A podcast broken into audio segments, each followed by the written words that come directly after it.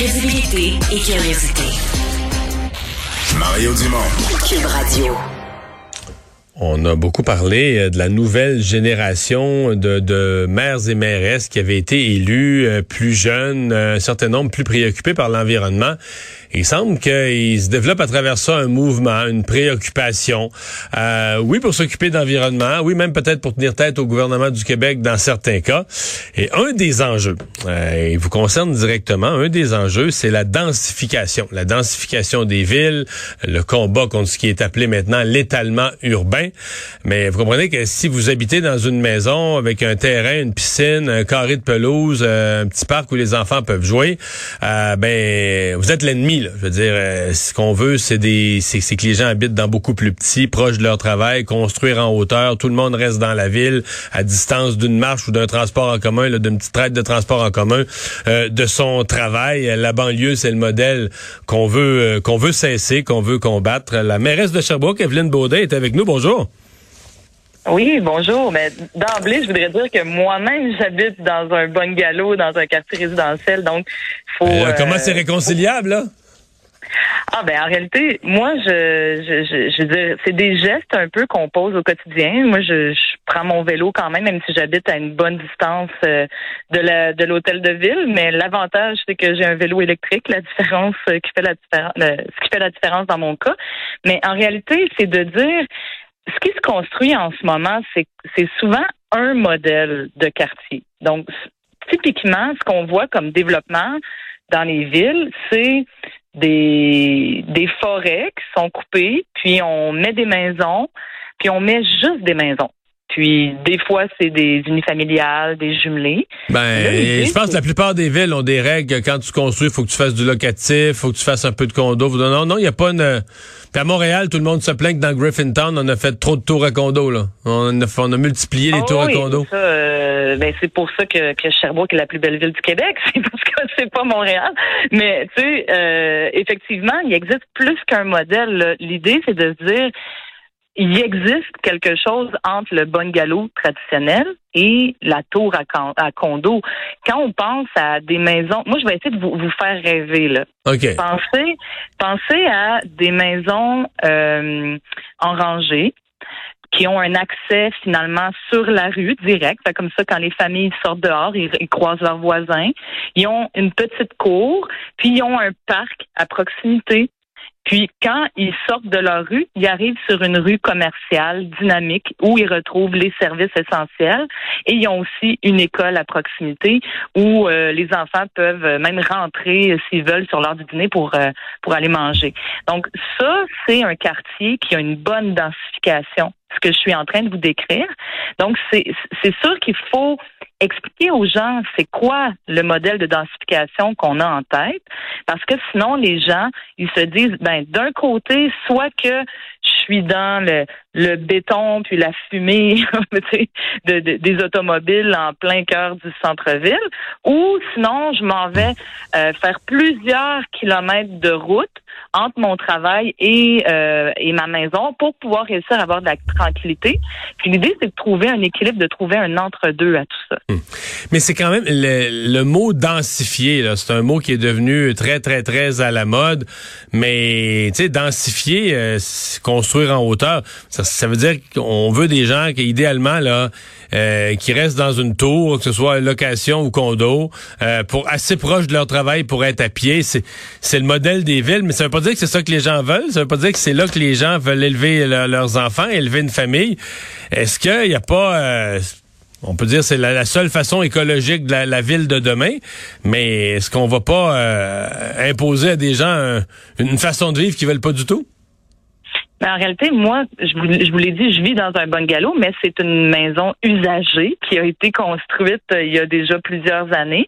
Euh, puis il y a beaucoup de, il y en a beaucoup là, de bungalows dans une ville comme Sherbrooke pour ceux qui veulent avoir ce type de vie-là.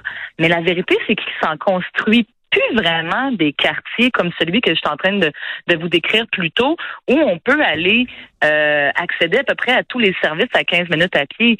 Et les gens recherchent ça beaucoup, mais il y a peu d'offres. Donc, on se retrouve avec les quartiers qui offrent ce type de caractéristiques-là. Euh, nous, on en a à Sherbrooke, mais bon, euh, celui qui est le plus connu à Montréal, c'est sûrement comme le plateau Mont-Royal. Ce type de, de quartier-là, euh, vu qu'il y a peu d'offres et beaucoup de demandes, ça fait une explosion des prix. Ça fait en sorte que les familles sont pas capables d'avoir un autre modèle parce que c'est pas toutes les familles qui sont capables de s'acheter une maison. Donc là, ils se retrouvent à devoir vivre dans justement dans des logements un peu plus un peu plus vieux. Moi, j'ai vécu dans une coopérative d'habitation là pendant pendant mes études et il y avait euh, des des enfants qui habitaient dans la même coopérative. C'était un bloc de 14 logements, donc c'est pas immense, mais quand même 14 logements. Et vu que c'était assez dense, on avait un terrain double et l'autre partie du terrain était occupée par un espace vert qui était disponible pour les personnes qui habitaient là. Ce qu'on voudrait, c'est que de vivre à logement, ce soit, euh, ce soit pas un sacrifice d'avoir accès à un terrain. Quand on fait une densification qui est intelligente, puis ça, je le reconnais avec vous, là, c'est vraiment pas toutes les densifications qui se font de façon intelligente. Mais quand on fait une densification intelligente, ça veut dire qu'il y a plus d'accès à des espaces verts, à des services, à des écoles, etc., etc. Les... Mettons qu'on on, ramène ça du point de vue de, de, de votre ville, de Sherbrooke. Est-ce que ça veut dire qu'à Sherbrooke, là, euh, les projets de, de, nouvelles constructions, de nouveaux quartiers, là, ouvrir des rues pour construire des maisons unifamiliales avec un terrain, c'est fini? dire, on garde les espaces qui sont à l'heure actuelle verts ou qui sont, qui sont zonés verts. On, on touche plus à rien. Là. on construit sur, on reste sur ce qui est déjà logé et puis on, on loge plus de nouveaux quartiers. Si un entrepreneur, euh, un promoteur immobilier va vous voir puis dis-moi sur tel tel tel terrain, regarde ce que je te ferais, des belles maisons, j'ouvrirais trois rues, une par là, une par là. Euh, c'est c'est non. Il y a des promoteurs immobiliers qui nous contactent. Il y en a plusieurs qui sont contents de la, de la la nouvelle tendance qui est en train de s'inscrire parce que c'est pas tous les promoteurs immobiliers qui sont dans la business de l'étalement urbain, si on peut dire. Puis, ce qu'on veut faire, c'est que quand on est obligé, parce que parfois on doit effectivement en couper des arbres, mais c'est qu'on veut que quand on est obligé d'en couper des arbres, que ça vale la peine, que ça serve pas à loger seulement euh, une famille. Si on est capable d'en loger plus qu'une, surtout quand ce moment on est en pleine crise euh, de logement, il manque de logement.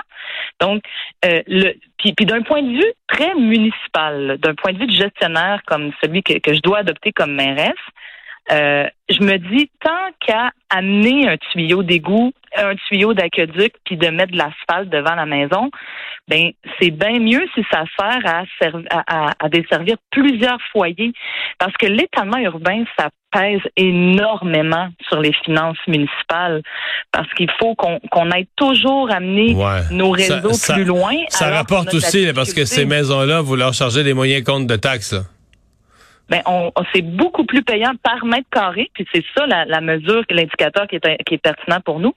Par mètre carré, c'est beaucoup plus pertinent quand c'est beaucoup plus payant quand il y a plusieurs portes euh, que quand il y en a juste une sur un sur un terrain d'une même d'une même grandeur. Là. Ouais. Euh, dans le, la réalité des choses, euh, qu'est-ce que qu'est-ce qui doit changer? Est-ce que les villes ont à l'heure actuelle les outils nécessaires pour faire ce que vous êtes en train de nous dire que vous voulez faire ou qu'il faut faire? Ou est-ce que vous avez besoin de changements législatifs à l'échelle du gouvernement du Québec? Euh, c'est une excellente question. Puis effectivement, il nous manque d'outils actuellement pour bien réfléchir et bien planifier l'aménagement de notre territoire. Premièrement, nos centres-villes qu'on essaie de densifier, dans une ville comme Sherbrooke qui a un passé industriel, les terrains sont contaminés.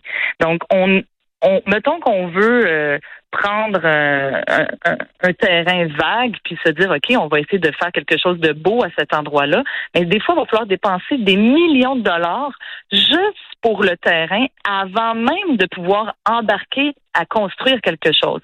Donc c'est sûr que l'enjeu de la décontamination en partant là ça vient ralentir beaucoup la possibilité de revitaliser certains secteurs de la ville. Puis de l'autre côté euh, d'un point de vue législatif la loi sur l'expropriation doit être revue parce que en ce moment, c'est pas normal que il y ait des personnes qui se disent moi je vais essayer de me procurer un terrain puis je vais je vais espérer me faire exproprier par la ville. Ça, pour moi, c'est de la spéculation. Quand les gens espèrent se faire exproprier, c'est que là, on a un peu détourné l'esprit de la loi sur l'expropriation. Et là, ce qu'il faut éviter de faire, c'est prendre l'argent des contribuables, la mettre dans la poche des, spéculateurs euh, qui, sont juste dans une, dans une logique euh, marchande, finalement, de profit, alors que nous, on essaie de voir comment est-ce qu'on peut développer notre territoire pour améliorer la qualité de vie des gens sur notre, sur notre territoire. Madame la mairesse, merci. Au revoir, la mairesse de Sherbrooke, Evelyne Baudin.